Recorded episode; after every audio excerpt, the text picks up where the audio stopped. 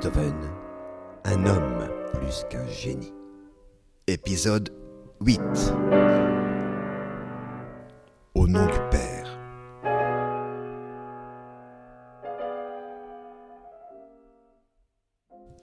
La fin de l'année 1818 aura été un cauchemar pour Beethoven. Karl, son neveu, a fugué et s'est réfugié chez sa mère, Johanna. Rien ne pouvait être pire. Mais si, justement, il y a eu pire. Convoqué au tribunal du Landrecht, avec son neveu et sa belle-sœur, il avoue, sans le savoir, qu'il n'est pas d'ascendance noble. Et la conséquence est énorme. L'affaire de la tutelle ne relève pas de ce tribunal qui est chargé des seules affaires concernant la noblesse et le clergé. Et elle se voit immédiatement transférée au Stadtmagistrat, la chambre chargée des affaires du commun. Ce transfert du dossier lui enlève certes un certain nombre d'appuis politiques, et là je pense notamment à l'archiduc Rodolphe, qui est son élève, et en même temps le frère cadet de l'empereur lui-même. Mais la blessure est beaucoup plus profonde. Elle l'est parce qu'elle concerne son fantasme des origines. Lui qui lutte avec un tel acharnement pour être reconnu comme le père de son neveu, voilà qu'il se voit remis en question à l'endroit de son propre père. C'est à cet endroit qu'il est profondément touché. Et sa réaction au transfert du dossier de la tutelle le montre très nettement. Ce n'est certainement pas un hasard si c'est à l'archiduc Rodolphe qu'il annonce à mots couverts les récents événements. Le 1er janvier 1819, deux semaines après la confirmation officielle que l'affaire de la tutelle reviendra désormais au Stadtmagistrat, il lui écrit en effet qu'un terrible événement s'est produit il y a quelque temps dans sa famille. Un événement qui lui a fait perdre la tête.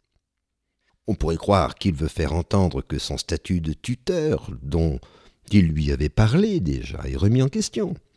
Qu'un membre de la famille impériale, qui est au sommet de la noblesse, l'entende. Cependant, un mot écrit de sa propre main, ce qui est très rare, dans un de ses cahiers de conversation, montre qu'il ne s'agit pas que de cela. Voici en effet ce qu'on y lit. Le bourgeois est exclu de la société des hommes importants. Et je suis tombé parmi les bourgeois.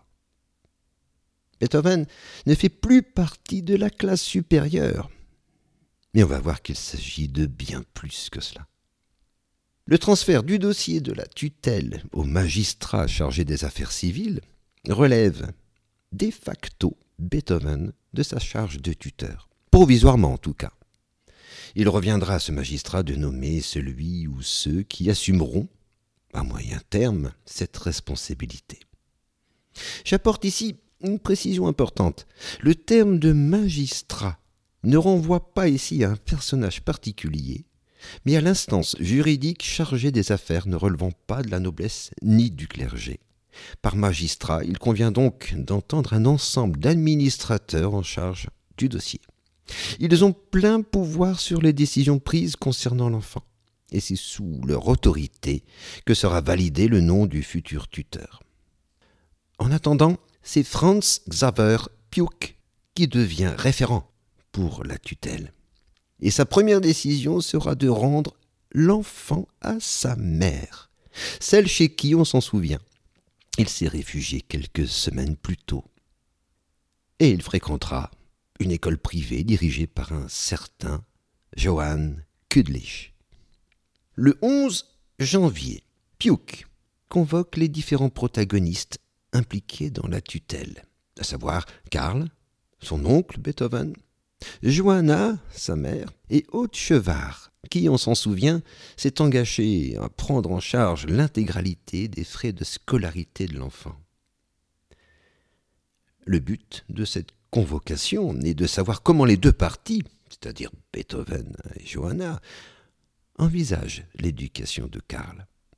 À ce titre, Beethoven est sommé de rédiger un rapport précisant la façon dont il a jusqu'alors assuré cette éducation et les projets qu'il a à ce titre, compte tenu, on s'en doute, de la fugue de son neveu. en sort un document de douze pages manuscrites, dont un simple coup d'œil suffit pour attester qu'il s'agit d'un brouillon. Sans doute s'en rend-il compte, car avant de l'envoyer à Piouk, il le confie à un avocat qui a déjà une bonne réputation à Vienne, pour le relire et apporter les corrections nécessaires. Retenons bien le nom de cet avocat. Son nom résonne comme celui d'un maître absolu de la musique, dont Beethoven, quand il était enfant, a fait ses premières armes au clavecin. Johann Baptiste Bach. Il aura une place décisive par la suite. Ne rien changer. C'est le maître mot de la première partie du document qu'il demande à Bach de relire. Il est évident, écrit-il, qu'un autre changement ne pourrait être qu'au désavantage de l'enfant. Il faut absolument préserver l'équilibre de l'enfant qui pourrait en être bouleversé. Ce qu'il vient de vivre suffit à ce titre, n'en rajoutons pas. Assez subtilement, il ajoute que ce serait une lourde responsabilité qu'endosserait ce qui provoquerait un changement supplémentaire dans sa vie déjà si mouvementée sur le plan moral. Dans sa ligne de mire se trouve évidemment Johanna, mais aussi celui ou ceux à qui reviendra la décision, à savoir les membres du Stat, magistrat. Voilà ce monsieur Piouk averti. Les faits, à présent. Il faut montrer comment il a assuré l'éducation de son neveu. Cinq points dans son rapport sont mis en avant. Karl a un précepteur. Il lui faut fréquenter les cours dans l'établissement de Kudlich. Il reçoit de surcroît des leçons particulières de français, de dessin et de musique. Un excellent ecclésiastique l'instruit spécialement de ses devoirs d'homme et de chrétien. L'été prochain, il commencera à suivre des cours de grec. En apparence, il n'y a rien à redire sur le plan éducatif, d'autant que Beethoven précise qu'à ce titre, il ne regarde absolument pas la dépense, car rien ne saurait être trop cher pour atteindre le but si noble de donner à l'État un citoyen utile et bien élevé. Là encore, monsieur Piouk, entendez-le bien, vous qui êtes dans votre magistrature un représentant de l'État. Il affirme que Karl doit fréquenter les cours dans l'établissement de Kudlich. Ce n'est même pas lui qui l'y inscrit, c'est bien Piouk lui-même. Petit calcul pour aller dans son sens peut-être, mais qui se voit immédiatement contredit dans la suite du document. Car Beethoven ajoute que l'enfant doit impérativement faire l'objet d'une surveillance continue, ce que permet précisément la succession ininterrompue de cours à suivre par l'enfant. Celui-ci sera placé sous une surveillance ininterrompue qui est absolument nécessaire. Or, et c'est là que vient la contradiction, car il ajoute les collèges et les pensionnats n'offrent pas assez de surveillance pour lui, Karl. Plus encore, il écrit Beaucoup de ceux qui y sont entrés avec un caractère intègre en sortent tout à fait corrompus. Bref, il faut que l'enfant suive les cours dans l'institution du Kudlich. C'est ce qu'il écrit. Mais il ne pourra en sortir que corrompu. La contradiction est grossière. Et la solution qu'il propose ne le sera pas moins. L'enfant doit aller chez Kulich, mais il doit rester chez lui, où, je cite, une femme de bonne condition s'occupera de la maison, en ajoutant ceci d'essentiel, et qui n'acceptera jamais de se laisser corrompre par la mère de mon neveu. On ne sera certainement pas étonné, moins que Piouk en tout cas, de découvrir que Karl doit rester chez lui pour ne pas rester en contact avec sa mère. Karl peut être corrompu chez les Chéculich, mais il y aura son domicile une femme de bonne condition, qui est une incorruptible. Elle ne sera pas comme ces domestiques qui, à Meudling, avaient permis ce lien insupportable entre Karl et Johanna. Mais ce n'est pas tout. Beethoven se sait homme d'exception. Et il doit d'autant plus le rappeler, même le revendiquer, depuis que les juges du Landrecht ont découvert l'absence de toute ascendance nobiliaire chez lui, le réduisant au rang de vulgaire bourgeois. Aussi La convocation qui apparaît soudain dans le document de figures antiques illustres sonne-t-elle comme une espèce de réparation de la blessure narcissique qu'il vient de se voir infliger Qu'on en juge avec ce qui suit. Je cite.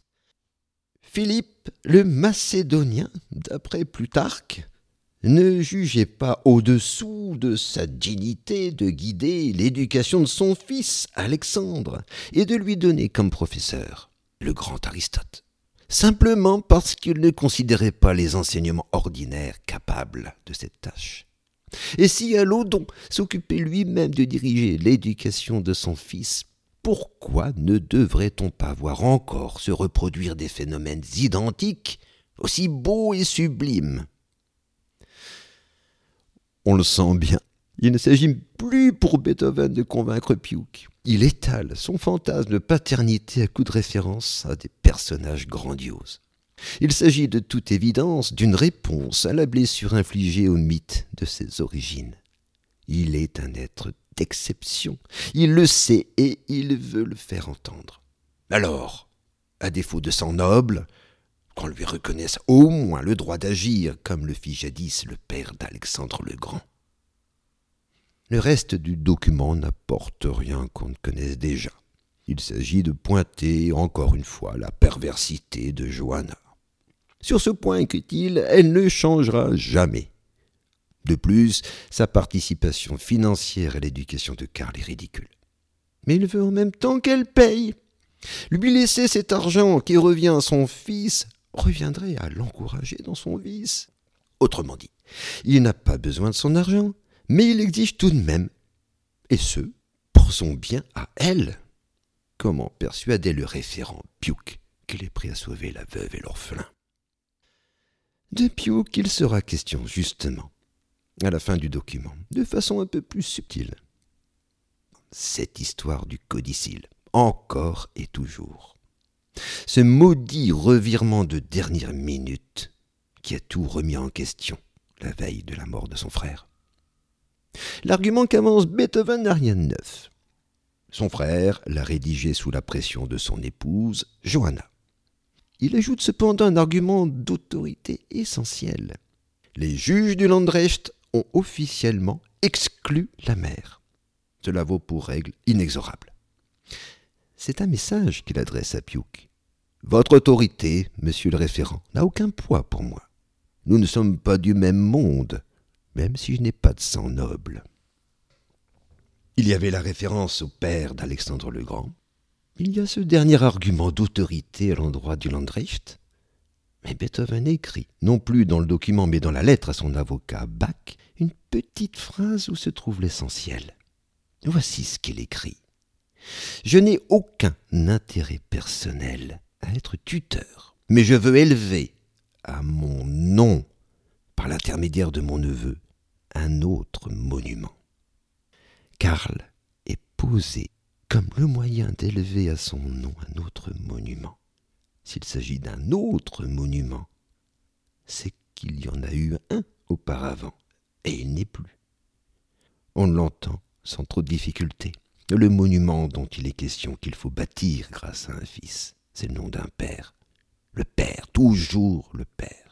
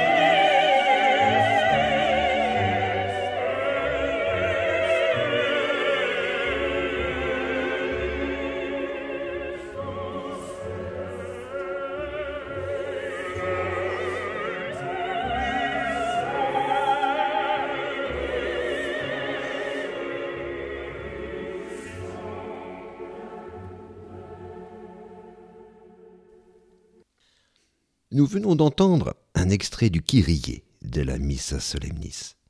Même si Beethoven en entamera la composition deux mois après le document qu'il a envoyé à son avocat Bach, il me semble opportun, pour une fois, de s'affranchir de la chronologie et s'arrêter un instant sur ce qui constitue l'étendue de la blessure occasionnée à l'endroit de son fantasme d'origine.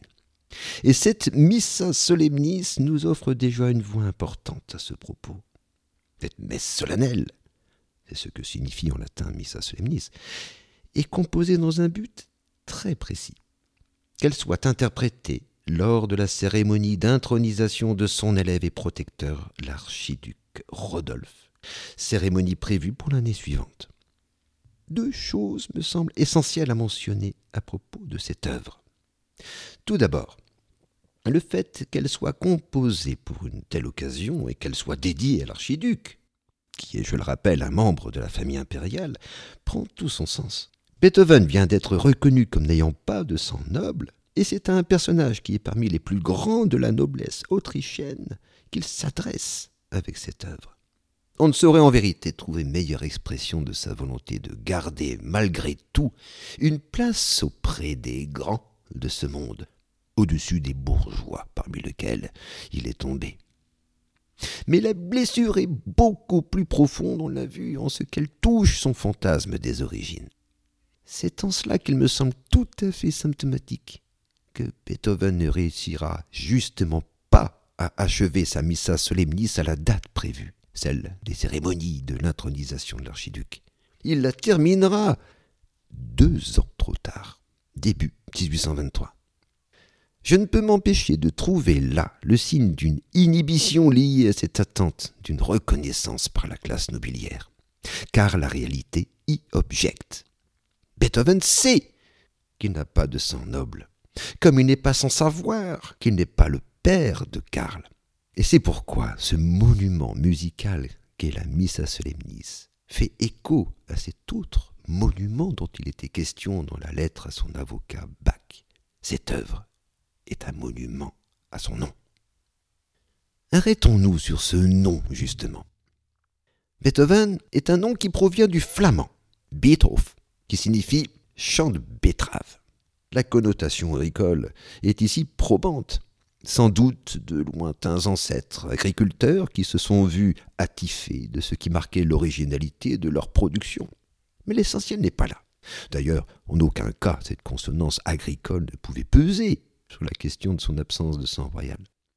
C'est au niveau de la particule, van, comprise dans son nom, que l'essentiel est à interroger. C'est en décembre 1818 que l'absence de titre nobiliaire a été dénoncée à son endroit. Ce sera en décembre 1819 qu'il sera question de cette particule, et plus encore de sa filiation. De sa propre main, ce qui est, je le répète, très rare, il écrit ceci dans un cahier de conversation de décembre 1819. Van signifie la noblesse et le patriciat seulement quand il est placé entre deux noms propres. Par exemple, Bentinck von Dippernheim, Hoft van Vrieland, etc., etc. On aurait les meilleurs renseignements sur cette chose importante sans importance auprès des Néerlandais. Voilà pour la particule van. Visiblement, Beethoven a fait des recherches à ce titre, ce qui inclinerait à croire qu'il n'était lui-même pas si sûr de ne pas l'être noble. Mais ce qui suit dans ce même cahier de conversation est beaucoup plus parlant. Peters est un homme qui aura une grande importance par la suite. On le retrouvera Juste après que Beethoven ait écrit l'origine de la particule de son nom, ce Peters mentionne l'encyclopédie de Brockhaus sur les musiciens, éditée en 1814, où il est possible de lire que Frédéric Guillaume II, d'après Coron et Fayolle, les deux auteurs français du dictionnaire de musique édité à Paris en 1810, que Frédéric Guillaume II, donc, passe pour être le père de Beethoven. Ah, voilà une légende comme on les aime. On l'a vu tout à l'heure.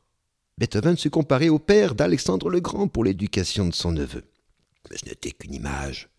Significative, certes, mais une simple image. En revanche, établir une telle filiation qui convoque le roi de Prusse va beaucoup plus loin. La chose n'est pas improbable, elle est juste aberrante sur les coordonnées historiques élémentaires.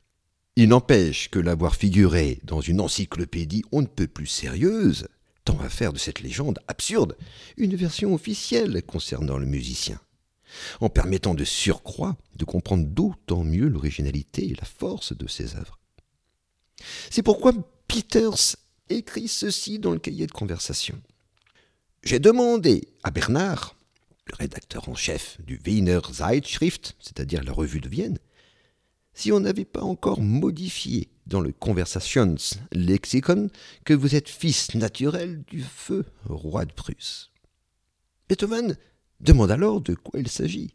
Il suffirait alors à Peters ou de fournir l'explication attendue, ou de montrer simplement ce qu'il vient d'écrire sur le cahier de conversation.